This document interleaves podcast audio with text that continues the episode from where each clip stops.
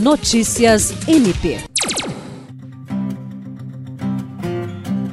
Com 43 trabalhos inscritos em todas as categorias, o Ministério Público do Estado do Acre realizou na manhã desta quinta-feira a entrega da premiação aos vencedores da 12ª edição do Prêmio de Jornalismo. A cerimônia foi realizada no gabinete da Procuradoria-Geral de Justiça em virtude das medidas de prevenção à Covid-19 e síndromes gripais. A iniciativa é realizada todos os anos pela Diretoria de Comunicação do MPAC.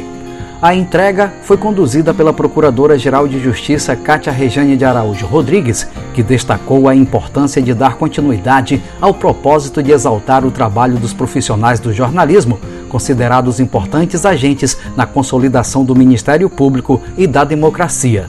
Os vencedores da 12ª edição do Prêmio de Jornalismo do MPAC são Destaque Acadêmico Jornalismo, Nicole Carla Moreira de Souza, Universidade Federal do Acre.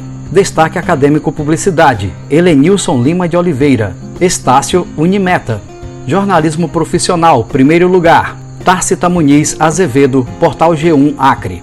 Profissional, segundo lugar, Juan Vicente Gonzalez Dias, Jornal Opinião. Profissional, terceiro lugar, Luan Rodrigo de Azevedo Silva, TV5. Jean Oliveira, para a Agência de Notícias do Ministério Público do Estado do Acre.